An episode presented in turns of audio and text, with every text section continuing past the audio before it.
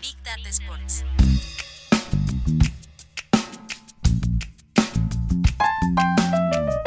Big Data Sports. Con Marcelo Gantman y Agustín Jiménez. Un podcast de deportes y datos. En este episodio, ¿por qué el deporte busca colgarse del éxito de Ibai Llanos? Además, FIFA promete detectar el offside en 25 segundos en Qatar 2022. Prendemos.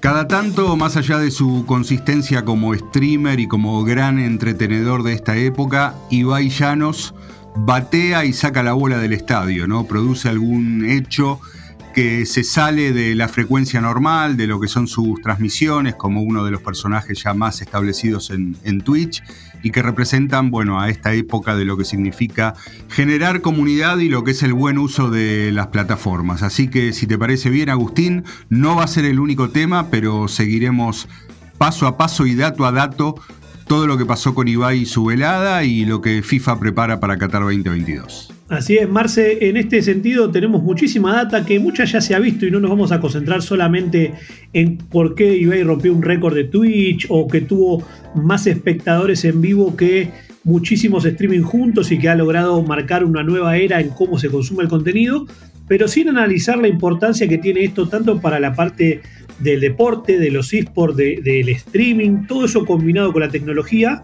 porque han logrado realmente un impacto que trasciende la frontera de, ese, de cada uno de esos verticales y han marcado agenda a nivel global, de alguna manera, por un evento pensado de una manera eh, no, no tan innovadora, porque es una velada de boxeo como las clásicas, pero sí con todos los componentes que armaron ese gran evento cultural, diría yo, en esta, en esta etapa, y que lograron tener el éxito que tuvieron, porque el propio Ibai decía, yo sabía que iba a haber mucha gente mirándolo, no me imaginaba que tanta, y para mí la clave es durante tanto tiempo seguido. Hoy, hoy hemos escuchado muchísimo el concepto de minuto de oro, que es muy de la televisión, donde se marca el pico de rating, pero el primer tema, Marce, que quiero traer a la mesa, que no se analizó mucho de esta manera, es ese minuto de oro fue obviamente donde hubo más gente viendo en vivo, pero durante casi seis horas hubo una media de más de 2.4 millones de personas. Y cuando digo personas es un asterisco, porque en realidad se habla de dispositivos. No sabemos cuánta gente hay viendo cada dispositivo, más en un evento que se disfruta en grupo usualmente. Bueno, ya habla de otra cosa, ¿no? De una permanencia de conexión de gente que no se había logrado casi nunca la historia del streaming y muy pocas veces en la historia de la televisión. Sí, yo creo que es un dato fuerte ese, entre otras cosas porque, a ver, yo vi algo, no estuve en las casi seis horas, creo que fueron cinco horas 43 eh, de hace un par de sábados lo que hizo Ibai. Eh, pero bueno, em, en esa dinámica de entrar y salir cada tanto para ver qué, qué estaba pasando, eh, otra de las cosas que notabas evidentemente en ese momento es que el resto de Twitch estaba apagado. Quiere decir que, no digo aquellos que puedan ser competidores, pero aquellos que puedan producir un contenido parecido, semejante, que pueda buscar la, misma audiencia, eh, estaba realmente apagado. Y ahí me parece que podemos marcar entre las muchas derivaciones y significados que tiene esto de, de Ibai. Y es que cuando salvo elementos muy puntuales, como puede ser una final de un mundial y, o una final de Champions, y mirá dónde estoy poniendo Ibai, eh, salvo en esos eventos muy puntuales, eh, la televisión no se apaga cuando, cuando el otro canal tiene algo muy fuerte. Trata de ponerlo lo mejor que tenga. Acá, bueno, se trata de, de alguna manera decir, bueno, todos los que están son todos los que son. ¿Sí? Pero de todas maneras el público es impactante, la cantidad de gente es, más que impactante, ¿no? Sí, porque sobre todo me parece, Marce, que vos das en el clavo por el hecho de que la comunidad de streamers hispanos se volcó entera a este evento. Hablamos obviamente de los más destacados, ¿no?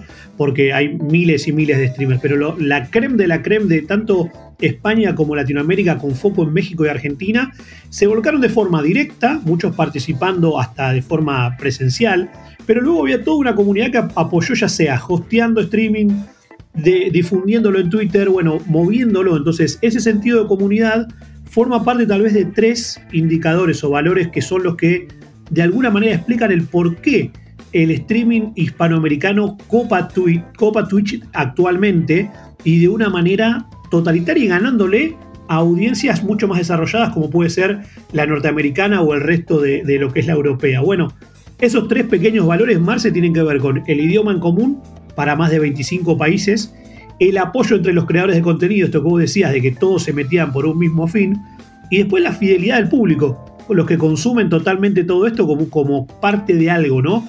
El propio Ibai lo dijo en la transmisión, que no era un récord de él, sino de que todos los que formaban parte en el lugar y de forma virtual. Sí, totalmente cierto, ¿no? Y acá se empiezan a desprender algunos de los caminos que, ya estamos transitando y que nos interesa comentar. Primero la idea de eh, tratar de indagar por qué, y de hecho lo estamos haciendo nosotros eh, ahora, ¿no? Nos llamamos Big Data Sports y hablábamos básicamente de deportes y, de cosas que tienen que ver con ciertos nichos. Mi gran pregunta es por qué el deporte busca colgarse la medalla del suceso de, Ibai, ¿no? Eh, y hay algunas explicaciones, ¿no? El viaje de Ibai a París, cuando, cuando Messi hace ya casi un año llegó al Paris Saint Germain, su relación con Piqué, eh, el hecho de tener cada tanto charlas con futbolistas y ser uno de los casters de, la Liga de España.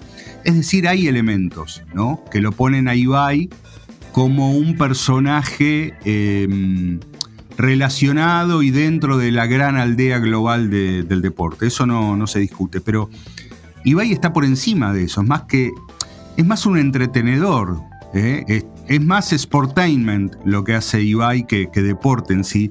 Pero me parece que el deporte, como sabe que ahí está su audiencia y que sus futuros usuarios, clientes se mueven para ese lado, trata de capitalizar eh, a Ibai como un fenómeno dentro del deporte, lo cual, bueno, acá no estamos para desenmascarar ese, engaño, pero sí para decir, eh, y, no desde una postura purista, de decir que esto no tiene que ver con el deporte, pero a, Ibai hay que darle la medalla por el otro lado. No es una medalla de la industria deportiva, más allá de que la industria deportiva pueda aprovecharlo. 100% de acuerdo. Acá la industria deportiva es la que está tratando de, sumarse a esto que está pasando.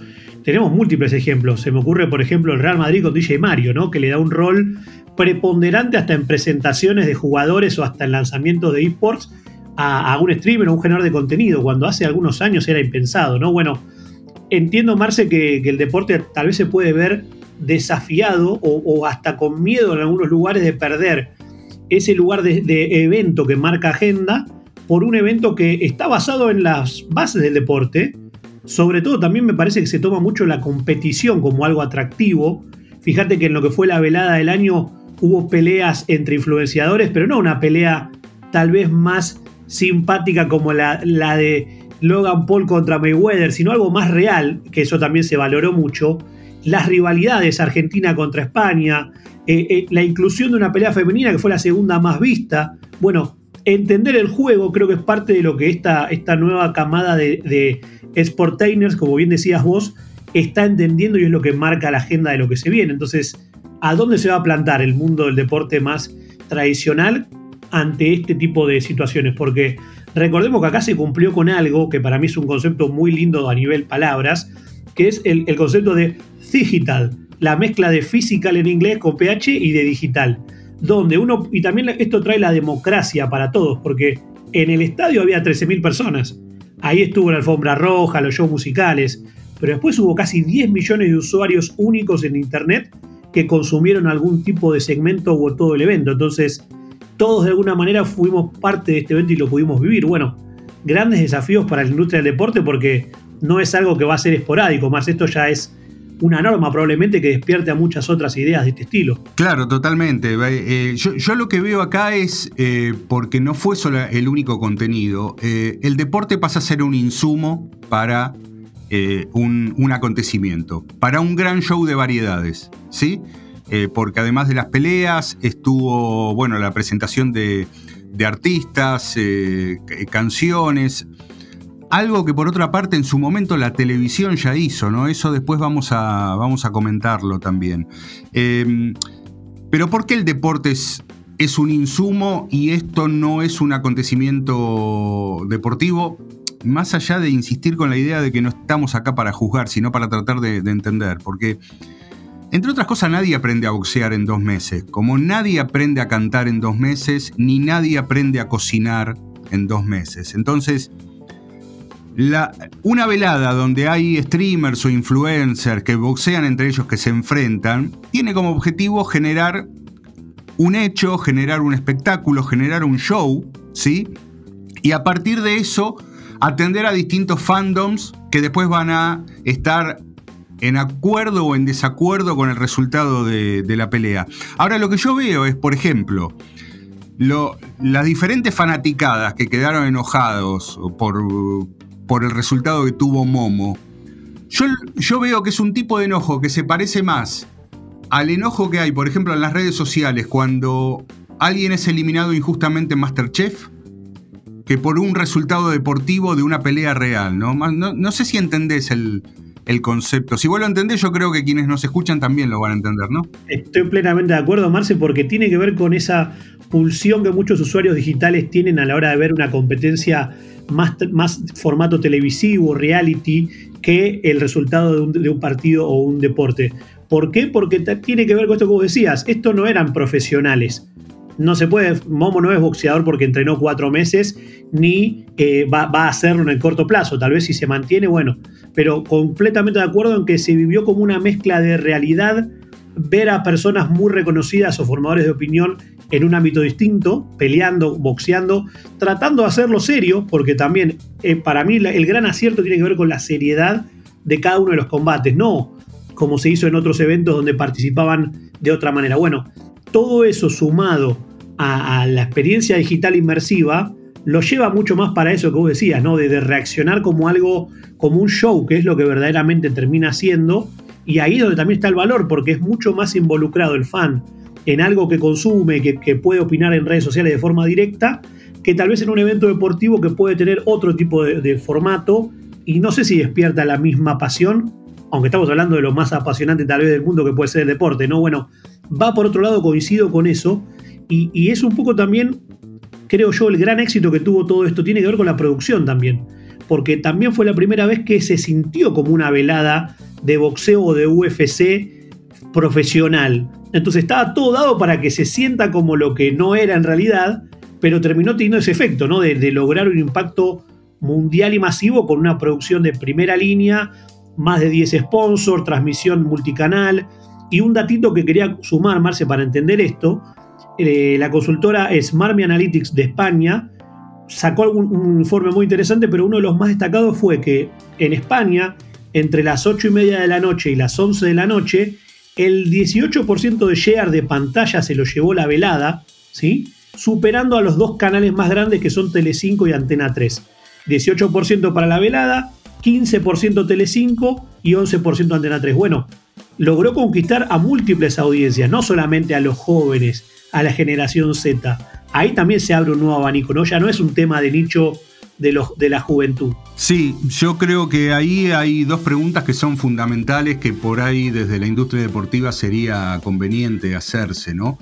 Eh, por un lado, sabiendo que las audiencias pueden estar en esas plataformas y que consumen un tipo de contenido que tiene que ver más con la diversión que que, con el mérito deportivo, ¿no? Eh, ese es un camino para, abrazar, es decir, eh, buscar que el deporte sea más show que otra cosa para satisfacer a esa audiencia? Esa es una de, las preguntas, ¿no? Sería. No quiero, eh, no quiero ser despectivo y me estoy cuidando mucho con eso porque está muy lejos de mí. estaría más cerca de un clickbait deportivo que de, del hecho de soportar que a veces ver deporte significa que veas un partido que fue malo. Sí, es que se, toma la atención, o sea, es ver si yo a veces pongo en esa rama intermedio entre el entretenimiento y el deporte a los deportes norteamericanos, que muchas veces se van moldeando según cómo darle más atractivo hacia la audiencia, ¿no? Y puede a veces perder un poquito la esencia original del deporte. Bueno, es un tema complejo, ¿no, Marce? Ahora, ¿hacia dónde va a ir? Claro, eh, eh, eso me parece por un lado. Ahora por el otro, lo que sí me parece interesante es que lo que demuestra Ibai con, bueno, todo el Cosmos Group atrás y, la producción de, este, de esta velada, lo que demostró es que realmente hay deportes para los cuales lo que ofrece Twitch puede ser eh, un, camino a recorrer. No estoy hablando de de las cuestiones que tienen que ver con un largo aliento, porque estamos hablando de una transmisión de más de 5 horas. Hay veladas de boxeo reales que, duran eso, o más incluso, ¿no?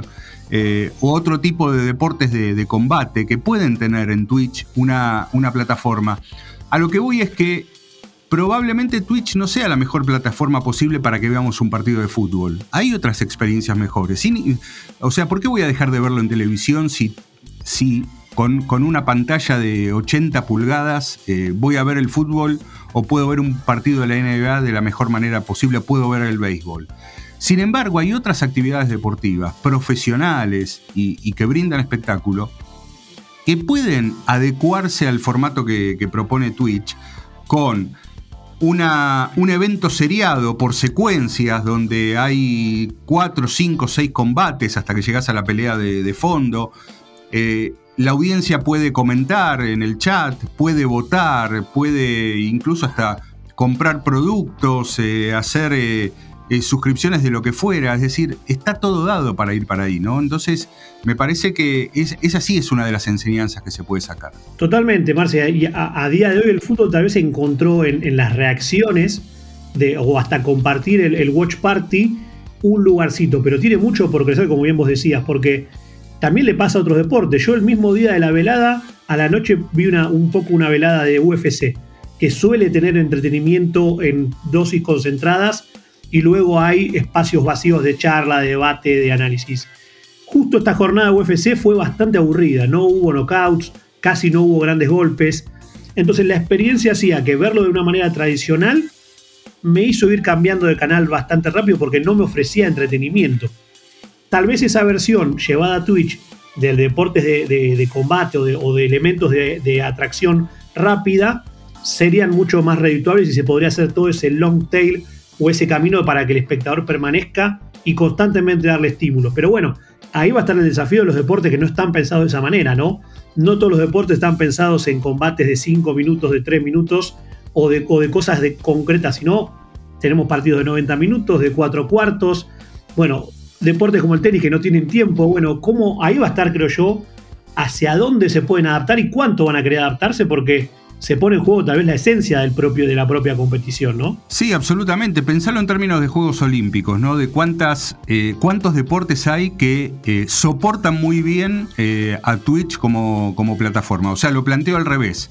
¿Qué deportes son adecuados para que puedan ser eh, adaptados a lo, que, a lo que propone Twitch. Y no sé, yo podría, mientras estoy, mientras esperábamos los combates de Paula Pareto, este, yo podría eh, estar viendo otros combates de, judo eh, con un engagement superior a, ese deporte, que a lo mejor no lo tendría de, otra manera.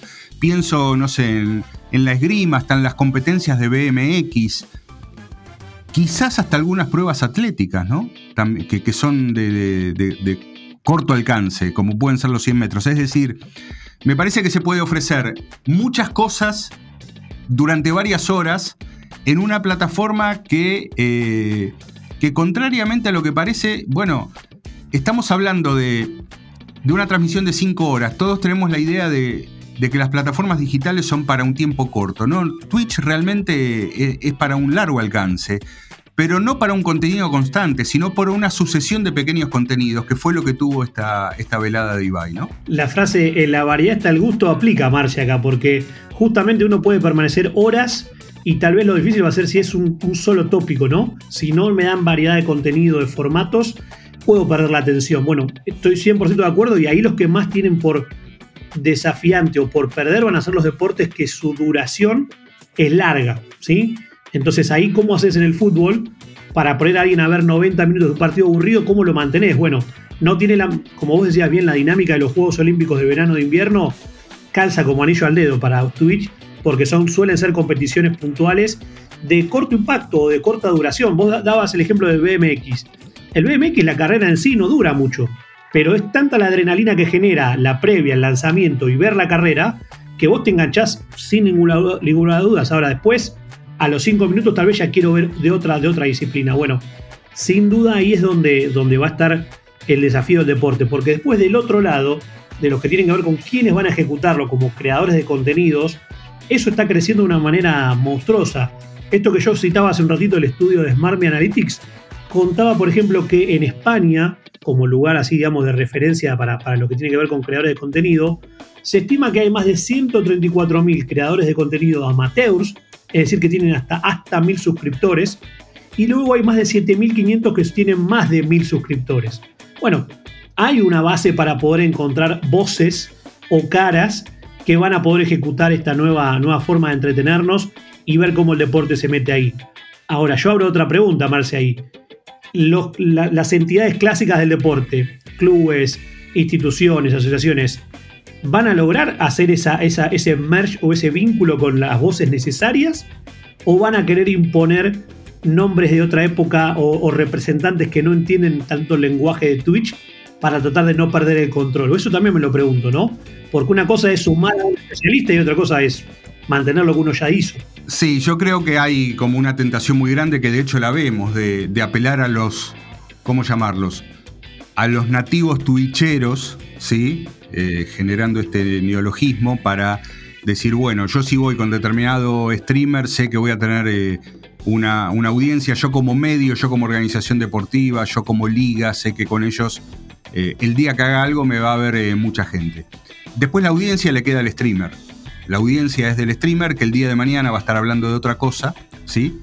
Y, la audiencia va a estar con él. Yo creo que cuando se habla del desafío, me parece que parte del desafío es empezar a generar a tus propios streamers, a tus propios casters, para que después manejen, como, se hizo con la televisión, que fue generando los especialistas, o como lo hicieron los diarios o las radios, que fueron generando los especialistas en cada deporte para que luego se lo cuenten a, la gente de, mejor manera. Porque si no, lo que estás haciendo es comprar una solución llave en mano que te sirve para, el momento y no, va, eh, no vas a estar produciendo la transformación digital. Para te iba a decir, para mí entran dos conceptos ahí. El que dijiste vos que es ownership ¿Cómo hago para no perder la, propiedad de lo que estoy generando? Y el segundo es el earn media, o cómo puedo aprovechar todo eso que se genera, ese rulo de visualizaciones. Porque si vamos al caso de Ibai, si hubiese sido la cara del boxeo, él en su cuenta creó 426.000 nuevos seguidores durante la transmisión y 45.000 suscriptores pagos. O sea que, además de ganar mucho dinero, incrementa su canal. Pero como bien vos decías, mañana empieza a hablar de otra cosa y el boxeo va a quedar para la próxima velada. Entonces, esa ganancia es la que también entra en juego para pensar estrategias, porque yo soy un club o soy una liga, si le cedo esa solución, como vos decís, Marce, para que sea llave en mano, en el momento me va a servir. Yo voy a poder mostrar números de lo que logró mi producto, pero después el beneficio directo de todo eso no lo tengo yo, lo tiene el streamer. Bueno, que eh, no quiero hacer nombres. Hay grandes organizaciones que lo han hecho.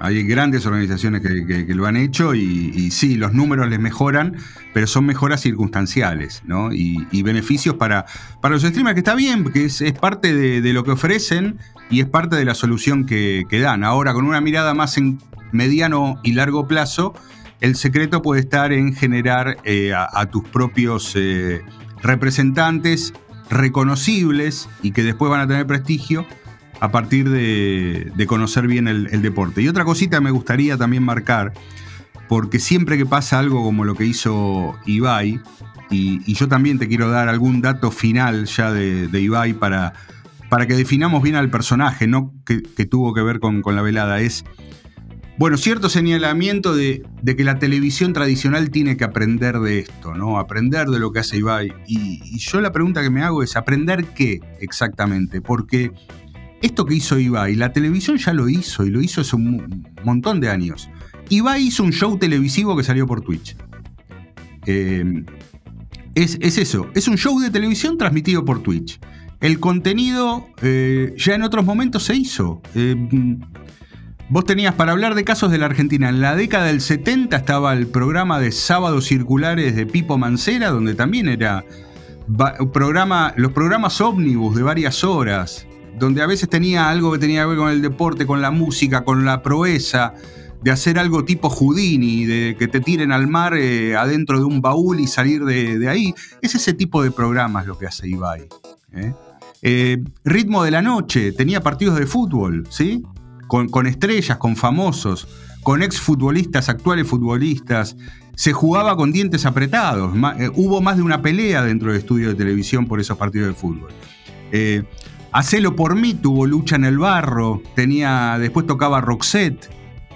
Es decir, la televisión ya hizo esto. Sí, no es nada nuevo. ¿eh? Esto, esto no es, o sea, está bueno aclarar que no es nuevo el formato. Es si querés una mezcla, porque a mí, me dio la sensación de que era una mezcla de una premiación de MTV con alfombra roja, shows musicales famosos. Y después un evento deportivo similar a la UFC, si querés, como entendiendo la mezcla de eso como lo que, lo que salió. Sí, es un crossover, es un mix de, de distintas cosas. La diferencia está en que a lo mejor se ha dado con la plataforma adecuada para poder hacer esto. Lo trae la persona adecuada para, hacerlo por la convocatoria que tiene. Eh, y lo hace en un lugar donde, en definitiva, como, como estamos hablando de algo que, a pesar de los millones que tuvo Ibai, tiene que ver con una segmentación, tiene que ver con un fragmento. No hablo particularmente de este evento, sino por lo general lo, que hace. Eh, ahí no molesta lo que en otras condiciones se llamaría que es una mala televisión. ¿sí? Este tipo de cosas muchas veces se decían que es televisión de la mala, ¿no? de, esos programas de entretenimiento, había cierta inteligencia cultural que decía que esa era mala televisión. Bueno, eh, cuando vos vas a una plataforma determinada, a un público determinado, lo ve el que quiere y no está ocupando la centralidad de, del broadcasting de lo que todos tienen que ver. Me parece que ahí está la, cosa. Y yo lo último que te quería marcar es, el éxito de Ibai tiene que ver con su consistencia. Me parece que tiene que ver con, con eso. Em, en esta época de rastreo digital donde puedes encontrar todo, te vas a Twitch Tracker y puedes ver día por día lo que hace cualquier streamer dentro de la plataforma. Ibai se dio de alta en Twitch en 2016. Las primeras transmisiones las hizo en diciembre de 2016. Hasta marzo de 2020, vos ves, en el día por día las transmisiones fueron totalmente esporádicas, muy cada tanto, hablando de League of Legends o de alguna otra cosa. Bueno, sabemos qué pasó en marzo de 2020, que nos pasó a todos igual. Sí, sí, un pequeño cambio mundial, ¿no? Exactamente, fue la pandemia y ahí es donde Ibai él mismo se convierte él y después todo lo que lo rodea, en realmente una compañía de medios, donde acompañó a su audiencia diariamente. O sea, Ibai trabaja más que muchos conductores de televisión que por lo menos se toman el sábado y el domingo, ¿sí? Eh, Ibai no, vayan a Twitch Tracker, busquen los streamers de los streamings que hizo Ibai y van a ver que diariamente generó un contenido, ¿sí? Ese es el valor eh, básico que tiene y todo lo que luego le agrega, que, lo pone como uno de los grandes entretenedores de, lo que llevamos de este siglo XXI. Y agrego un dato para cerrar, Marce, que me, parece que demuestra un poco esto que vos decías al final. De los 10 eh, streamings más vistos en la historia de Twitch, 9 sucedieron desde 2021 en adelante. O sea, 9 de los 10 pasaron en plena pandemia y vienen creciendo a pasos agigantados, porque el único que antes de la pandemia metió un, stream con tanta cantidad fue Ninja en 2018, ¿sí? un streamer famoso a nivel global. Después hay un gap y recién en 2021 hacia acá se lo reparten Ibai, Gref, Jocas, bueno, streamer de Brasil, pero todo se ha concentrado en esta nueva etapa, ¿no? Después de, de ese gran cambio que sufrió el mundo con la pandemia, bueno, y se ve reflejado en esto. Entonces, coincido plenamente en que uno tal vez no toma a veces noción del tiempo que le dedican y la continuidad que le dan los principales streamers, sobre todo hispanoamericanos, a la continuidad diaria de una generación de contenido muy grande, muy largo, donde el chat tiene una presencia permanente y, una, y es importante. Todos de alguna manera los streamers no compiten casi entre sí, sino que buscan potenciarse como, una, como un colectivo. Y esto que decíamos, ¿no? De pensar cosas que no son tal vez 100% innovadoras, Tal vez el Mundial de Globos de Ibai puede haber sido algo muy innovador, pero estos formatos de la velada, o la velada que esta es la segunda. La primera tal vez no pasó hace tanto tiempo y no tuvo el ruido que tuvo esta. Tampoco lo va a tener, va a ser mucho más impactante probablemente la tercera del año que viene. Pero es entender cómo cambia el juego y cómo tomar elementos. ¿no? A mí, además de todo lo que vos enumerabas de Ibai, creo que el entendimiento de cómo ciertos componentes atractivos o, de competencia llevados a una, era más moderna o a una era de, streaming van a funcionar.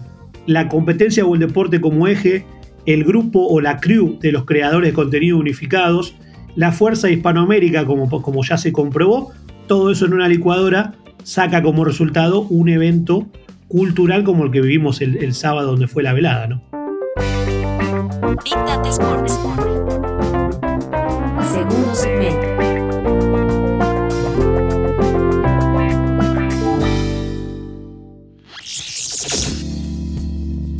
Después de este fabuloso viaje por el mundo de Ibai, vamos a asomarnos a lo que la FIFA ya presentó como la segunda gran innovación que va a tener el Mundial de Qatar 2022. Yo creo que la primera gran innovación va a ser toda la revolución de datos de analistas que va a haber eh, por partido, 25 analistas por partido para eh, capturar más de 15.000 data points de lo que surjan de esos encuentros.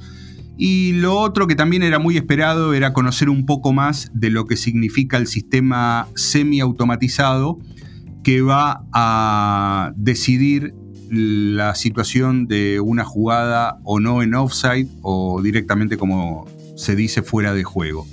Eh, me parece lo más interesante, Agustín, acá es... Eh, la información ya fue conocida, se presentó hace pocos días.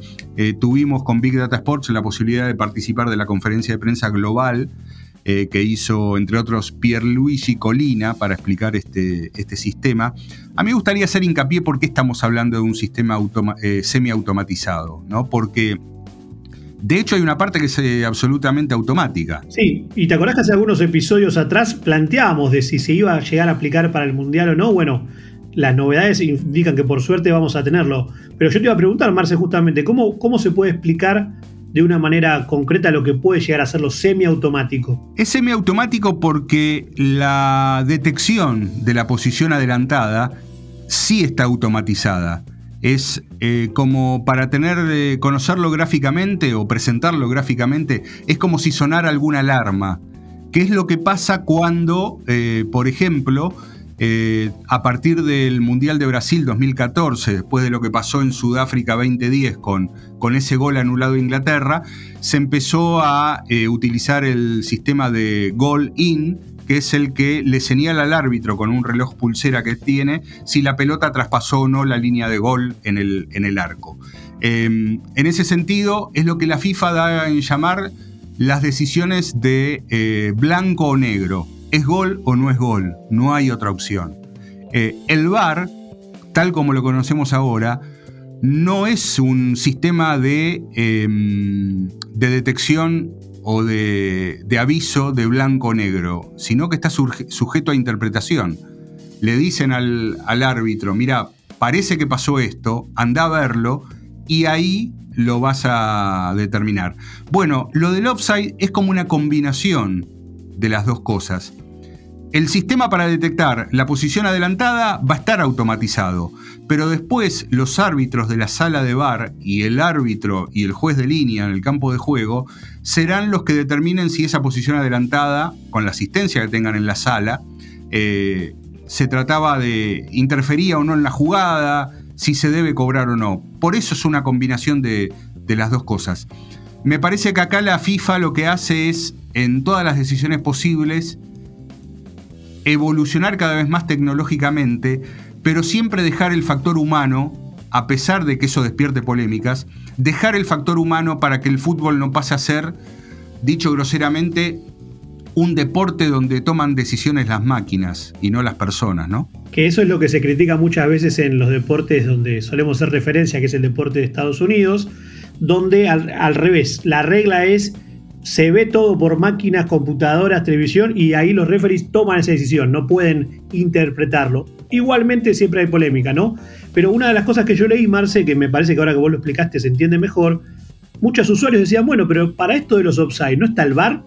no o sea, para, los, para las jugadas que se, definen en gol, bueno, no es la misma tecnología, no es, el, no es la misma situación de juego. ¿Sí? Porque mucha gente decía, bueno, pero si, si termina en gol y era offside, el VAR lo va a detectar. Bueno, esto va por otro lado, buscando muchas veces también esto de la prevención de jugadas que pueden ser después de peligro. Ahora con el sistema de cámaras que entiendo que están instaladas sobre el césped y van a poder tener múltiples eh, áreas de contacto para determinar la posición exacta de los jugadores, pero se busca otra cosa, ¿no, Marce? Esto no, no tiene que ver con el VAR.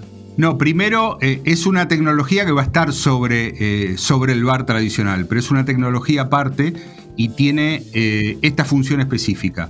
¿Sí? 12 cámaras de tracking óptico al ras del, del, suelo y del juego, obviamente, que detecta 29 puntos del cuerpo humano, o sea, de cada uno de los jugadores, 29 eh, partes de, su cuerpo, 50 veces por segundo y además la pelota conectada a todo el sistema que lo hace una compañía de tracking óptico de las más eh, conocidas que hay en el mundo del deporte, se llama Cairo Nigo. Eh, ese es el sistema que, se, se utiliza. Y la resolución de todo lo que se detecte se le va a presentar tanto al público que está en el estadio como a la gente que esté viendo la transmisión por televisión eh, a partir de una animación 3D donde sobre, eh, sobre el sistema de detección se va a generar un gráfico animado que va a mostrar por qué esa situación fue eh, posición adelantada. Y acá está lo, me parece lo primordial. A partir de un sistema propio para el offside, se va a pasar, según dijo Colina, de un tiempo promedio eh, de 70 segundos para detectar un offside a poder determinarlo en 25 segundos. ¿sí? Obviamente estamos hablando de sistemas, ya sea el VAR o este del offside, bajo la órbita de FIFA, que tiene la mejor tecnología, la más desarrollada, otro tipo de, control, eh, otro tipo de autoridad también, ¿no? Eh, en las competiciones de FIFA a los árbitros se le habla menos que, en la Liga Profesional de Fútbol o que en la Liga de España incluso, ¿no? Hay, yo creo que ese principio de autoridad también tiene que ver con este uso de, la tecnología. O sea, la FIFA tendrá un montón de cosas criticables, pero en esto la respetan. Entonces eh, los jugadores saben que, se tienen que comportar bien y eso contribuye a que eh, las decisiones se tomen con, con, mayor velocidad. Pero pasa por ahí el, asunto y me parecía interesante poder mostrarlo porque era un sistema semiautomático. A lo mejor el concepto no se entendía bien y bueno, nos tomamos ese trabajito. Sí, y esto trae, trae el evento de la FIFA Rey, que es el Mundial de, de Fútbol, como un lugar donde se esperaba este tipo de innovaciones. Hace algunos meses lo habíamos revisado y de alguna manera también pasa de que al estar todos los ojos del mundo del deporte y de los propios protagonistas, este tipo de cuestiones donde la FIFA tiene prestigio y donde tiene, digamos, la autoridad, tiene sentido de que ya puedan implementarse y ver cómo funciona en la máxima competencia. Bueno, tendremos que esperar más de algunos meses para ver el llevado a la realidad, pero bueno, creo que esto de semiautomático para el offside puede ser una, una pieza que empiece a destrabar otras que están también en análisis y que bueno, veremos cómo la tecnología de FIFA sigue avanzando, probablemente ya sí de cara a otras competiciones después de Qatar 2022. Sí, lo que sí hay que marcar también, eh, esto me parece importante, que comparado con el propio VAR, porque no hay un solo sistema de VAR, hay distintos proveedores eh, que ofrecen el VAR y hay distintas calidades de, VAR. ¿no? Cuando la tecnología es, es más cara, es más costosa, ahí la precisión y la velocidad es una. Y cuando la tecnología funciona sobre, por ejemplo, el mismo tendido de cámaras eh, sobre el que vemos los partidos, ahí las, decisiones son más lentas y más discutibles. Eh, pero este sistema realmente es muy costoso.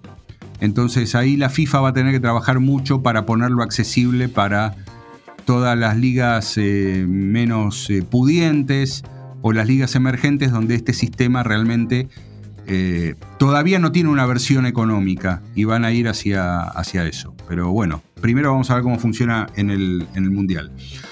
Te propongo cerrar con el datazo, que en realidad es un cúmulo de, números. ¿sí?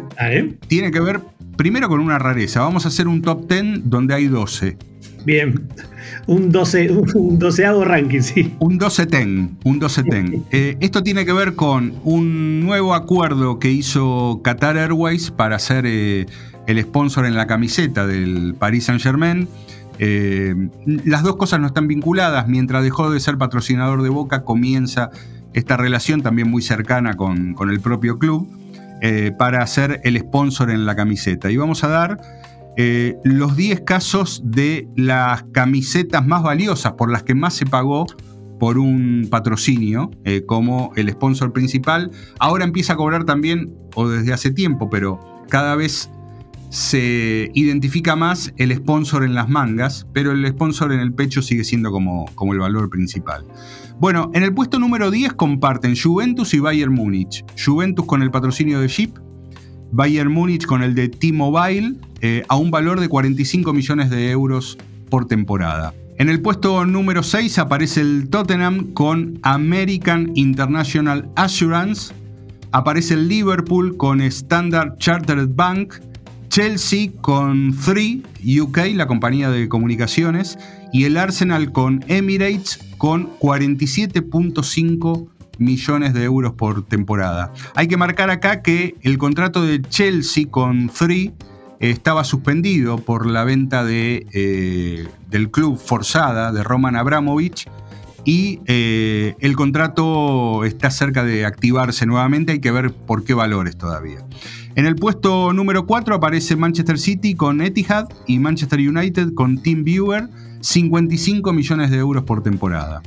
En el puesto número 3 un contrato recién estrenado, el sponsoreo de Spotify al Barcelona con el naming right también del estadio, pero en este caso es solamente el sponsoreo de la camiseta, 57.5 millones de dólares. En el puesto número 2, de euros, perdón. En el puesto número 2, los dos acuerdos últimos que tuvo el Paris Saint Germain, el anterior y el nuevo. Eh, All Accord y Qatar Airways con 65 millones de euros y en el puesto número uno, como es número uno en un montón de cosas, el Real Madrid con Emirates a un valor de 70 millones de euros por temporada. Lo que hace ganar tantas Champions, ¿no? Big Data Sports. Un podcast de deportes y datos. Gracias por conectar. Hasta el próximo episodio.